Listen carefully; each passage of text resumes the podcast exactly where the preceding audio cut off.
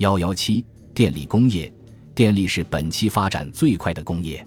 据建设委员会的调查，一九二九年全国电厂共有七百二十四家，资本共计两万两千一百零二点四五五九万元，总发电容量为八十三点五二六六万千瓦。至一九三二年，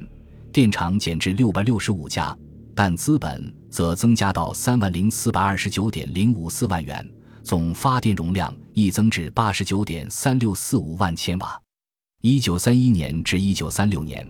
华商电厂发电量的年平均增长率达百分之十三点二一。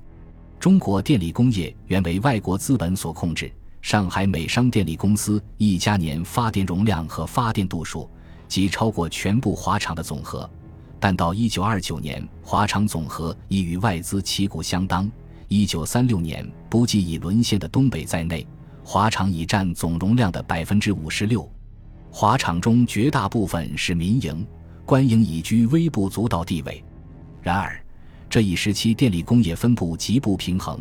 集中在上海，包括江苏在内，共有发电厂一百零七所，装机容量为十二点五七万千瓦，占全国装机总容量的百分之二十，年发电量三点二亿度。占全国总发电量的百分之十八点六，西南和西北各省仅有一些小发电厂，主要供照明之用。这一时期，上海及江浙一带电力普及到镇市，促使地方小工业的发展和手工工厂改用马达。